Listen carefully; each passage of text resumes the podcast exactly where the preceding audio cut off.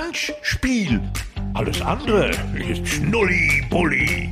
Handspiel Folge 26. Bochum und Hoffenheim feiern Befreiungsschläge. Schalke ist weiterhin ungeschlagen. Der BVB in Torlaune.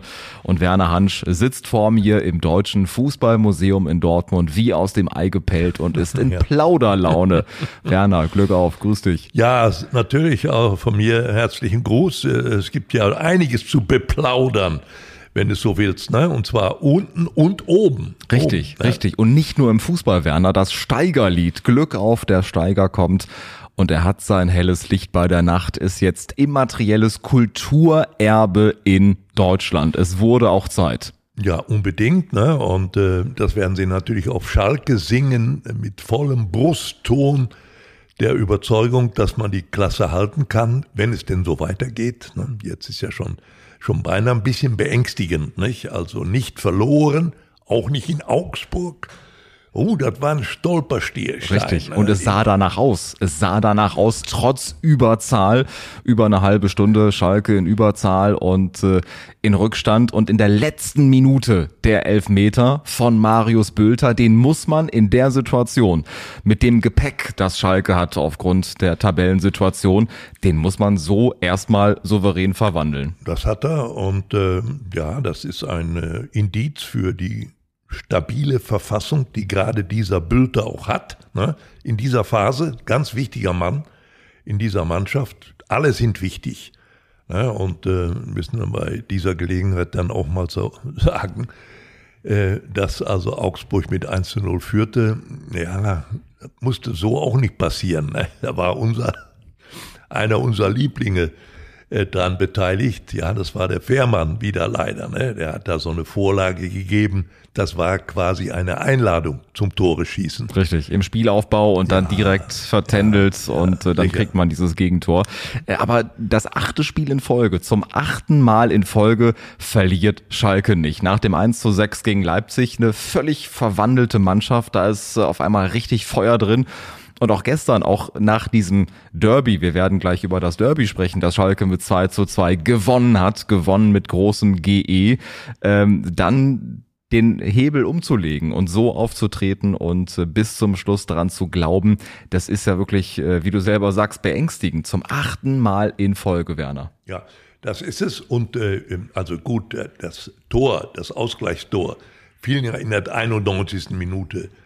Das war ein bisschen Glück, dass sie dann Elfer kriegten. Terode hat ihn rausgeholt, sozusagen. Ne? In, Im Grunde genommen hat er quasi den Ausgleich ja vorbereitet, ne? durch diesen Elfer, den es da gab. Äh, ich glaube, da war nicht dran zu zweifeln. Die haben auch gar nicht groß diskutiert, die Augsburger. Das war dann schon okay. Richtig. Und Herr Rodde hatte ja auch so im Spiel eine unfassbare Gelegenheit, den er unter normalen Umständen vielleicht auch reingehauen hätte. Ja, das ist so. Und äh, ja, das war ja auch eine, äh, ein gutes Zeichen von, von Trainer, dass er dann quasi Offensive noch gebracht hat. Den Mohr und den Terodde. Sehr Sturz. Das waren zehn Minuten vor Schluss. Ne? Das war sehr gut und hat dann am Ende dann eben auch zu diesem Ausgleich geführt. Man muss aber sagen, im Prinzip haben die Augsburg fast mindestens 30 Minuten an die Wand gespielt. Die kamen ja kaum noch nach vorne, die kamen ja kaum noch raus. Ne? Und dann hatten wir schon für Schalke einige Gelegenheiten, wo auch schon der Ausgleich hätte fallen können, um nicht zu sagen müssen beinahe. Da hat der Torwart einiges vereitelt da. Das macht er ja oft, dieser Giedewitz da von, von, von ähm, äh, Augsburg. Von Augsburg. Rafał Gierkiewicz, genau, ja, richtig. Ne? Und äh, also äh, der Ausgleich war am Ende mindestens verdient. Ne? Und äh, wie gesagt, das gibt natürlich wieder noch ein bisschen mehr Selbstvertrauen in die Brust. Und jetzt wird's äh, dann Jetzt wird es drauf ankommen. Jetzt kommt ja die Länderspielpause zunächst einmal mit zwei Spielen, die wir haben. Ich glaube gegen Peru und gegen Belgien. Müssen wir gleich auch kurz drüber reden, was da passiert. Dass alles so in Ordnung ist, was der Hansi da jetzt ja, gemacht ja, hat ne? mit, ein, mit seinem Aufgebot. Naja, ich bin sehr gespannt. Und, äh, aber ich wünsche ihm Glück. Und ich hoffe auch, dass ihm das gelingt, ne? was er vorhat, sozusagen.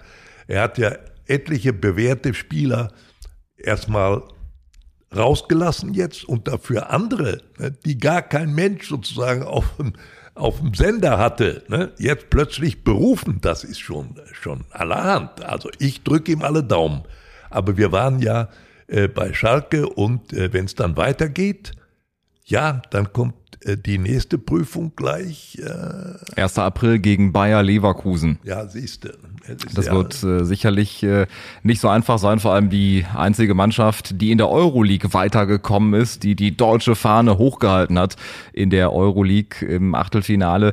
Ähm, also Werner, kommt aus Schalker Sicht diese Länderspielpause jetzt zum richtigen Zeitpunkt, um nochmal Kräfte zu sammeln, sich nochmal neu einzustellen, sich zu justieren, vielleicht auch besonders gut auf Leverkusen vorzubereiten oder in dieser Phase von acht Spielen in Folge ohne Niederlage bringt einen das aus dem Rhythmus? Was würdest du mit deiner Erfahrung ja. der letzten Jahrzehnte dazu sagen?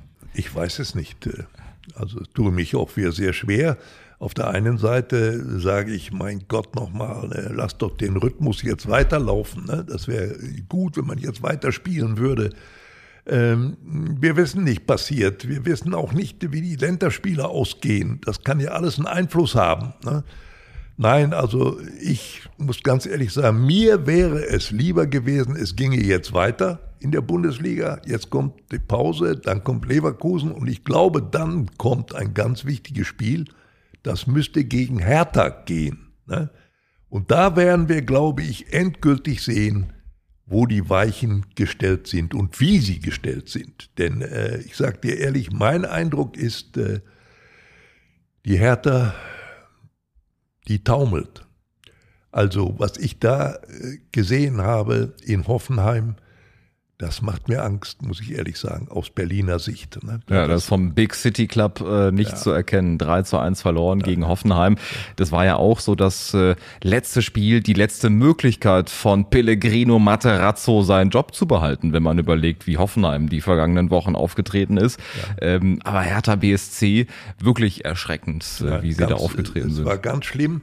Äh, vom Ergebnis mal ganz abgesehen, das war ja schon auch schlimm genug, aber die, die, der Auftritt dieser Mannschaft, ich sag dir mal so, von der Körpersprache her, wenn man Spieler gesehen hat, auch die dann auf der Bank gesessen haben, ne? einer mit dem Handy. Florian Niederlechner, der ja, mit dem gut, Handy da äh, saß.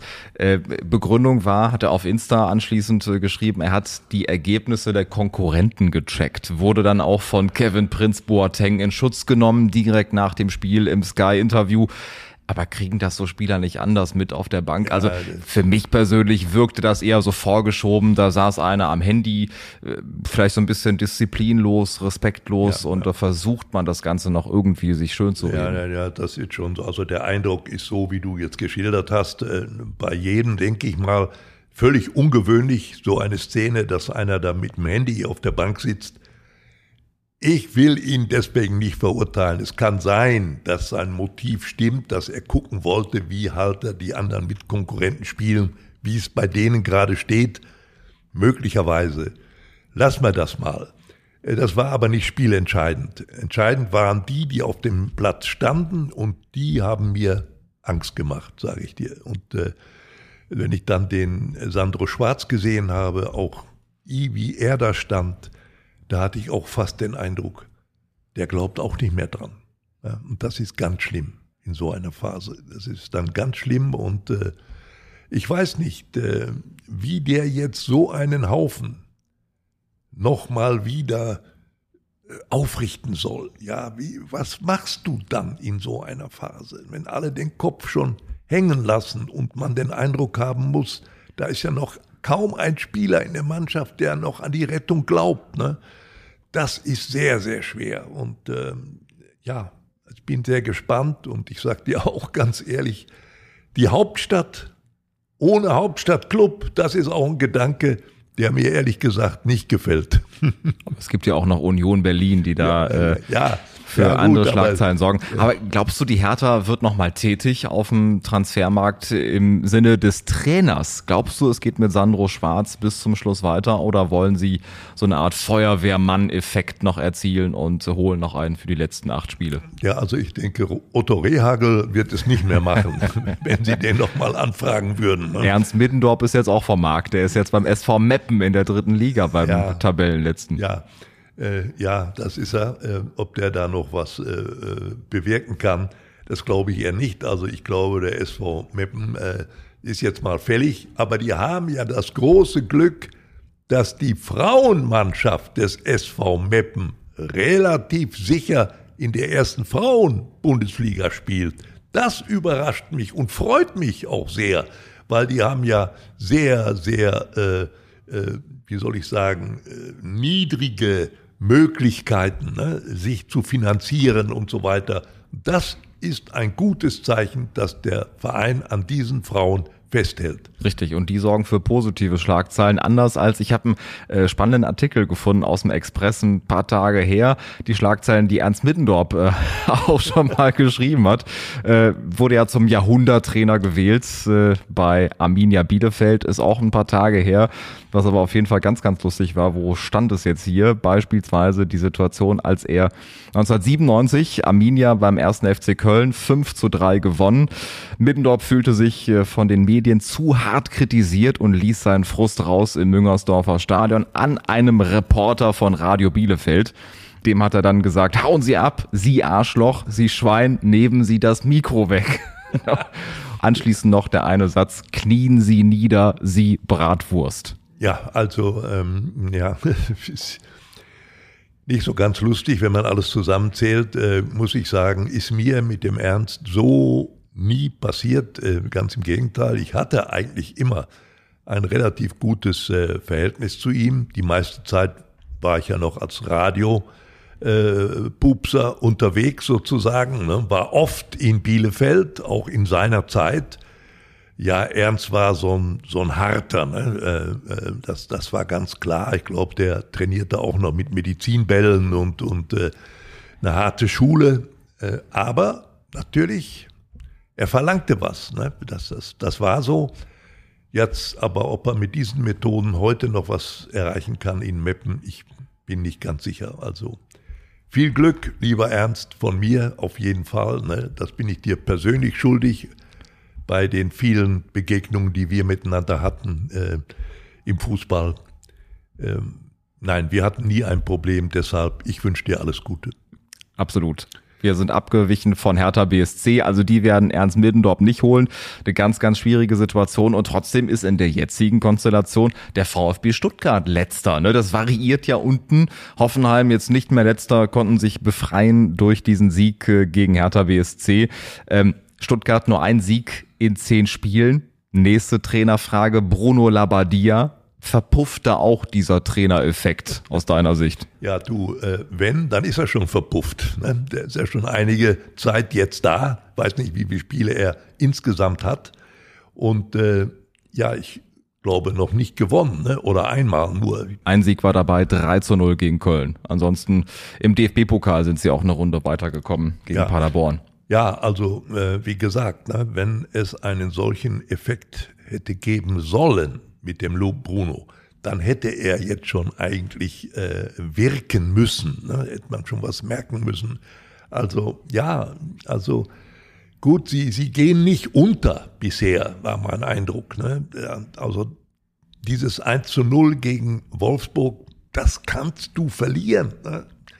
Darfst du natürlich nicht, das ist klar. Aber wenn du in so einer Phase bist, wenn es nicht läuft, ähm, und äh, er hat ja auch, ja, wie soll ich sagen, äh, wenn du in, in so einer Situation bist als Trainer, er hätte ja Möglichkeiten, glaube ich, vielleicht neue Leute auch von der Bank mal zu bringen. Er hat ja jetzt so einen jungen Mann, den hat der Flick jetzt berufen. Das ist ja überhaupt das Momentum der ganzen äh, Geschichte jetzt mit dem Hansi Flick. Der holt einen Spieler, der beim VfB eigentlich nur auf der Bank sitzt. Ein Verteidiger. Ja, was muss der drauf haben? Da muss der Flick aber unglaubliche Informationen haben. Ne? Meine, dass der, der Bruno Labbadia den jetzt nicht bringt. Stattdessen setzt er auf einen alten, erfahrenen Außenverteidiger. Ja, was machst du denn in so einer Situation als Trainer? Natürlich vertraust du dann auf erfahrene Spieler, die das kennen, die auch mit der Situation umgehen können. Das verstehe ich unbedingt, das kann ich nachvollziehen. Was soll ihm ein junger Mann da helfen? Ne? Ja, vielleicht könnte er helfen. Das weiß man aber bisher noch nicht. Und wir werden es jetzt sehen, wie der Junge, hoffentlich kann er da mal spielen. Vielleicht mal eine halbe Stunde wenigstens, ne? dass man einen Eindruck hat von dem. Richtig, es geht um Joshua Vanjoman äh, vom VfB Stuttgart. Ja. Insgesamt fünf Neulinge, die äh, Flick nominiert hat. Wirz ist mit dabei, Chan, Rüdiger und Sané und Süle fehlen. Außerdem Manuel Neuer natürlich selbstverständlich und äh, Thomas Müller auch nicht mit dabei. Also das heißt, es gibt natürlich einige Veränderungen, die Flick da jetzt gegen Belgien und Peru an den Start gebracht hat. Aber er wird sicherlich über spannende Informationen verfügen über die Teams, mal hinter die Kulissen geguckt haben, oder? Also das, das wird ja mindestens so sein. Ne? Der wird sich auch mit dem Bruno Labbadia ausgetauscht haben über diesen jungen Mann. Ne? Und der wird vielleicht ganz froh sein, der, der Bruno, dass der jetzt in der Nationalmannschaft hoffentlich mal eine Strecke bekommt, um uns zu zeigen, was er drauf hat.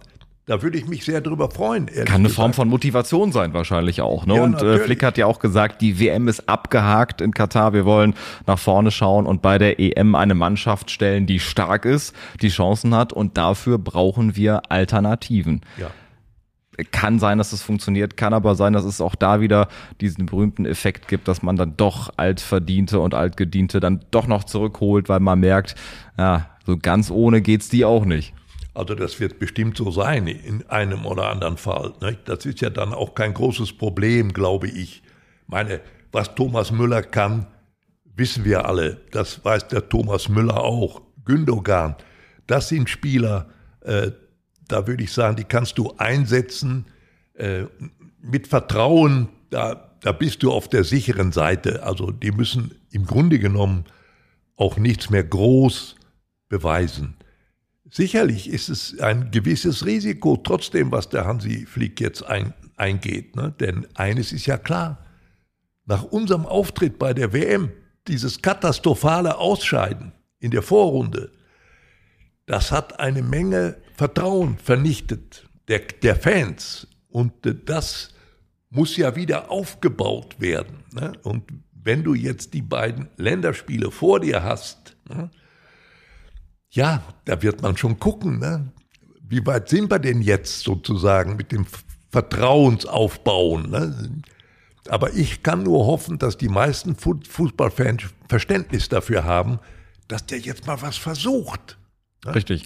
Und die WM ist äh, natürlich jetzt zeitlich gar nicht so weit weg, aber natürlich müssen die Köpfe nach vorne gerichtet sein. Es war auch nicht die zweite Weltmeisterschaft, die richtig in die Hose gegangen ist. Erinnern wir uns an 2018, ebenfalls nach der Vorrunde rausgeflogen in Russland. Ähm, man hat ja auf dieses Wunder noch gehofft im letzten Spiel gegen Südkorea, muss das gewesen sein. Ähm, ja. Nach den Spielen gegen Mexiko und Schweden hat man gedacht, komm, da geht ja vielleicht noch was nach diesem Unentschieden gegen Schweden. Auch das ist in die Hose gegangen. Ähm, also ich bin sehr gespannt. Aber es sind nur Testspiele. Von daher ist wahrscheinlich auch die Aussagekraft etwas eingeschränkt, als es jetzt im richtigen Turniermodus gewesen wäre. Aber wir sind wahrscheinlich weit weg von der Turniermannschaft, die das deutsche Team mal gewesen ist. Wir sind hier im Fußballmuseum. Es gibt hier andere Exponate, die äh, eine andere Sprache sprechen. Ja. Ja, weiß Gott, nicht? Hier können wir ja noch die 54er-Mannschaft sozusagen begrüßen. Ne? Und auch begrüßen. die Schreibmaschine von Sepp Herberger sehen. Unbedingt, ja. Nein, das äh, ist natürlich eine ganz andere Zeit. Das ist so. Also ich wünsche dem Hansi Flick äh, mit diesem mit dieser Methode, es hier mit neuen Leuten jetzt neues Vertrauen aufzubauen, wünsche ich ihm Glück. Und äh, gegen Belgien, das wird zumindest schon mal ein Prüfstein sein. Ne? Und äh, da werden wir ein bisschen weiter sehen. Dann gibt es ja im Sommer nochmal, glaube ich, mindestens zwei Testspiele der Nationalmannschaft. Auch wieder eine Möglichkeit, wieder nochmal was Neues vielleicht und so weiter. Aber irgendwann dann muss natürlich mal eine Mannschaft da stehen, ne, die sozusagen unsere Mannschaft ist, wo wir uns alle mit identifizieren können. Das muss schon am Ende herauskommen. Für die EM im eigenen Land. Das ist so. vielleicht äh, das nächste Sommermärchen, das da geschrieben werden kann. Äh, wir haben äh, das ganz kurz angerissen, das Derby von Schalke gegen den BVB vom vergangenen Wochenende 2 zu 2 am Ende. Für dich auch überraschend äh, nach äh, der ersten Halbzeit, dass Schalke dann doch noch so zurückkommt? Ja, äh, total überraschend. Nicht? Ich meine, äh, normalerweise musst du doch davon ausgehen, ja, Schalke spielt gegen den Abstieg und Borussia Dortmund spielt um die deutsche Meisterschaft, nicht wahr? Und äh, ähm, ja, und dann liegen die ja zweimal vorne, die Borussen. Aber die Schalker kontern. Und das ist eben das, was diese Schalker Mannschaft im Moment auszeichnet. Und ich glaube, das wird ein ganz entscheidender Vorteil sein im Abstiegskampf.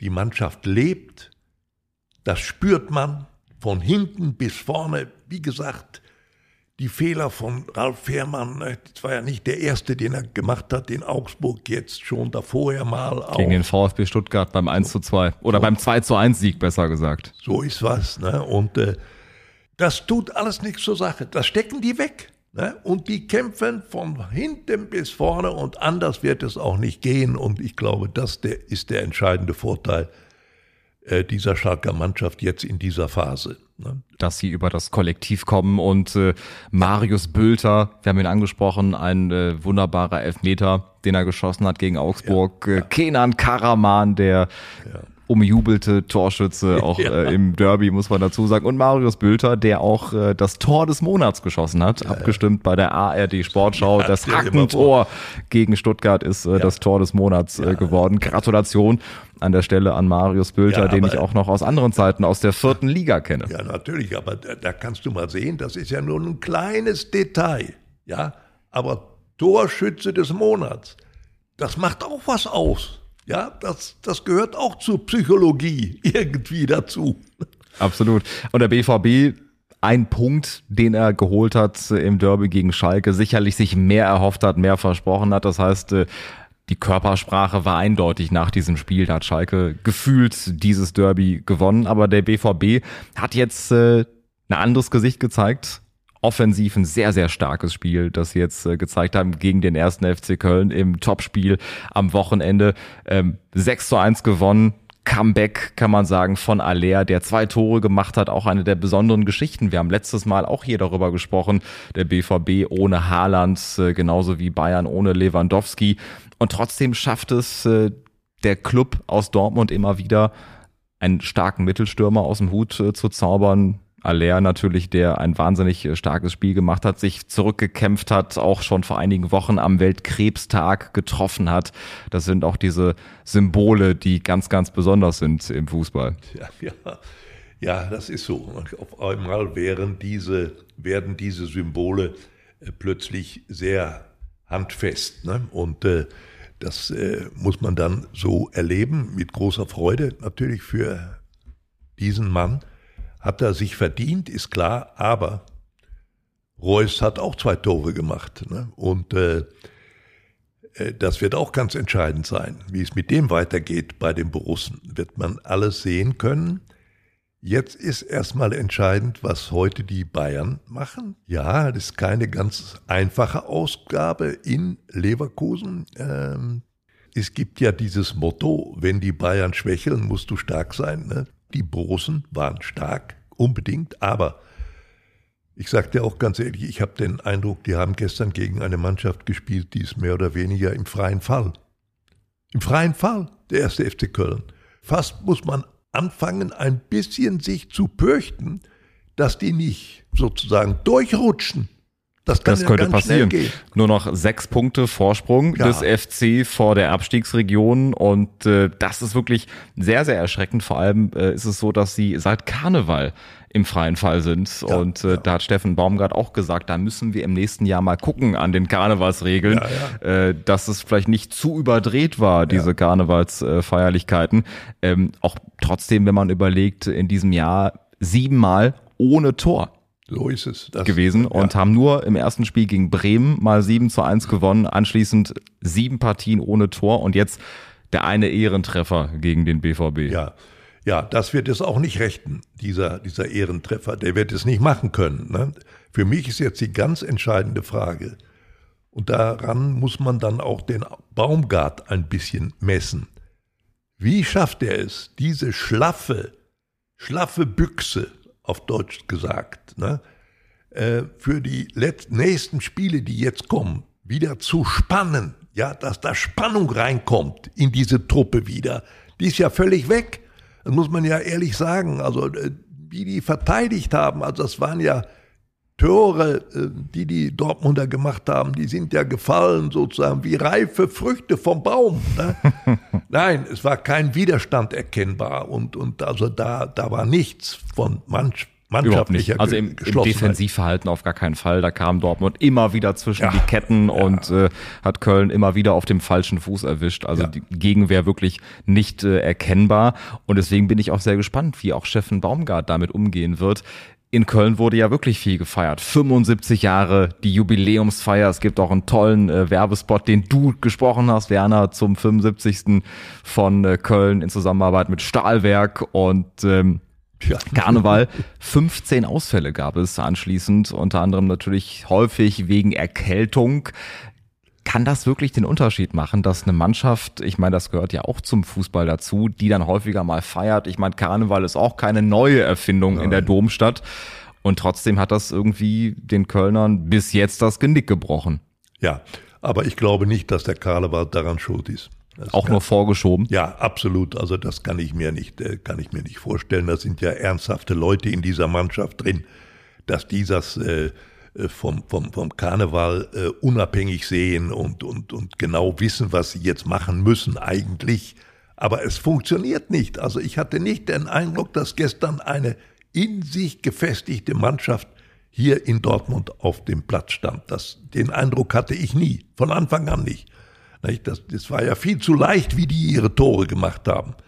So kann es nicht sein und für mich ist die entscheidende Frage, und das, die richtet sich auch an den Trainer, wie schafft er es jetzt, ich sag mal, diese, diese, diese äh, Jägerbüchse, ja, die total schlaff herunterhängt an der Schulter, jetzt wieder auf Spannung zu bringen, ne? dass der Abzug wieder richtig funktioniert und dass man spürt, ja, da ist jetzt eine Mannschaft, die äh, funktioniert von hinten bis vorne und die macht auch wieder mal ein Tor. Ne? Das war ja auch jetzt das Schlimme. Du hast es ja erwähnt, äh, oft kein Tor gemacht. Ich ja, zumindest ein Ehrentreffer von Davy Selke. Ja, ja, das ist es ja. War, war schön zu sehen, wie er das gemacht hat. Gönne ich ihm auch, aber das wird ja überhaupt nicht reichen. Da muss jetzt wesentlich mehr kommen und da bin ich jetzt schon sehr gespannt und ein bisschen, muss ich ehrlich sagen, klein bisschen Sorge habe ich dass die noch unten reinlutschen können. Ja, die müssen auf Spannung sein. Dortmund ist wieder auf Spannung. Äh, Spannung gibt's ebenfalls im Titelkampf, muss man auf jeden Fall so festhalten. RB Leipzig äh, hat sich wahrscheinlich noch nicht erholt nach dem 0 zu 7 äh, gegen Man City. Diesmal verloren gegen keinen geringeren, ausgerechnet gegen den VfL Bochum, die natürlich auch unten ganz, ganz dringend Punkte benötigen. Ja, das war wieder der alte VfL ne, im eigenen Stadion. Das war ja die große Stärke. Ne die war ja, die hat ja fast immer funktioniert, nur nicht gegen Schalke, ne?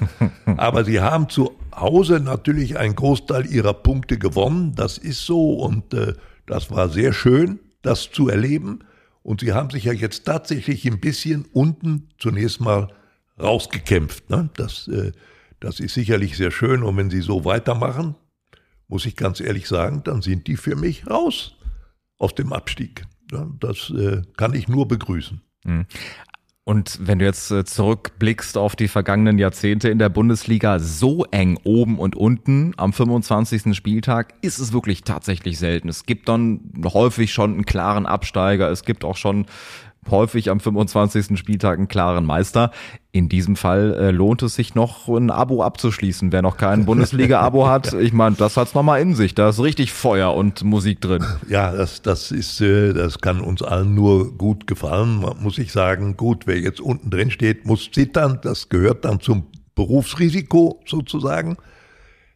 Zwei wird es erwischen und der dritte hat noch eine Chance in der Relegation. Wir werden sehen. Ähm, dass Schalke sich rechtet, davon bin ich nach wie vor überzeugt. Das will ich hier auch gar nicht verheimlichen. Also ich glaube daran, dass die es schaffen werden. Unterschreibe ich auch. Ja, und äh, äh, oben, ja, das ist das Problem. Nicht, dass am Ende wieder der BVB dasteht und das wunderschöne Lied singt. Nichts ist scheißer als Platz zwei. ja. Ein sehr schöner Song, ja. äh, der schön ist äh, für alle anderen, die eben nicht Zweiter werden, ähm, auf ja. jeden Fall. Da werden Erinnerungen wach natürlich auch an 2002 und Bayer Leverkusen, ohne jetzt ein Fass ja. aufzumachen, aber das war die glorreiche Zeit. Klaus Toppmüller damals Trainer. Ich musste gerade daran denken, Ernst Middendorp, das große Comeback. Ich warte Richtig. noch auf Klaus Toppmüller, auf Werner Lorand und Giovanni Trapattoni, ja, ja, dass sie doch ja. nochmal zurückkommen in die Bundesliga. Oh je. Ja. Oder Dragoslav Stepanovic. ja, ja. Wäre ja auch noch eine Option. Ja, du. Irgendwie, ja, könnte sein, ne? dass der nochmal ein bisschen was bewegt. Nicht ausgeschlossen. Ne? Das wird nicht mehr passieren, glaube ich nicht, aber der wird es auch wahrscheinlich nicht machen. Aber äh, nein, jetzt müssen wir so zurechtkommen, wie alle aufgestellt sind. Wie gesagt, meine größte Sorge gilt der Hertha. Das hat mich sehr nachdenklich gemacht, wie die aufgetreten sind. Da war überhaupt keine Spannung und äh, die Körpersprache war verheerend. Ja, für die wird diese Länderspielpause ganz, ganz entscheidend sein. Ja, absolut. Ne? absolut. Welche Weichen da gestellt werden. Ja, also es könnte eine geschichtsträchtige Saison sein, auf jeden Fall. Geschichtsträchtig war auch die Rede von Giovanni Trapattoni. 25 Jahre her. Letztens gab es ja den Ach. großen Stichtag. 25 Jahre ist diese Wutrede her. Was erlaube Strunz. Was? Herrlich, herrlich. Das ja. waren noch Zeiten, Werner. Unbedingt, ja. Ich weiß oft, wie oft wir über diesen Satz gelacht haben. Ja, er wurde immer wieder hervorgeholt, Richtig. wenn wir was brauchten zum Lachen. ja. Absolut. Nach der Länderspielpause geht's auch bei uns weiter hier bei Handspiel. Wir freuen uns sehr auf die nächsten Partien. Dann äh, geht's hier weiter nach dem 26. Spieltag in der Bundesliga und Neben Leverkusen in der Euroleague sind die Bayern in der Champions League weiter. Es geht gegen Man City, gegen Haaland, Mann dieser Woche, der acht Tore geschossen hat. Allein fünf Tore gegen Leipzig und drei jetzt im FA Cup gegen Burnley. Also der Mann ist auf jeden Fall gut drauf. Das ist so, aber ich möchte voraussagen, acht wird er gegen Bayern nicht schießen. Eins könnte auch ausreichen am Ende. Wir werden es auf jeden Fall sehen. Werner, es hat großen Spaß gemacht ja. in dieser Woche, wo das Steigerlied zum immateriellen Kulturerbe auserkoren ist, darüber zu sprechen. Spannende Bundesliga, spannend ja. geht's auch weiter in 14 Tagen hier bei Handspiel. Und in der Zwischenzeit singen wir, der Steiger kommt. Und er hat sein helles Licht. Licht bei der Nacht. Schon angezündet. Schon angezündet. So oder ungefähr, so geht es ja. Wie oft hast du den Song gesungen? Du warst ja selbst unter Tage, Werner. Ja, ja, ja, ja, ja. ja also, du, ich glaube, das kennen heute nicht mehr allzu viele. Es sei denn, sie seien total überzeugte Schalke-Fans. Die können noch alle sieben Strophen. Aber so ein bisschen Hühnerpelle ist auch bei dir dabei. Ja, oder nicht? Bei doch, dem Song. Doch, doch, ja, ja, unbedingt.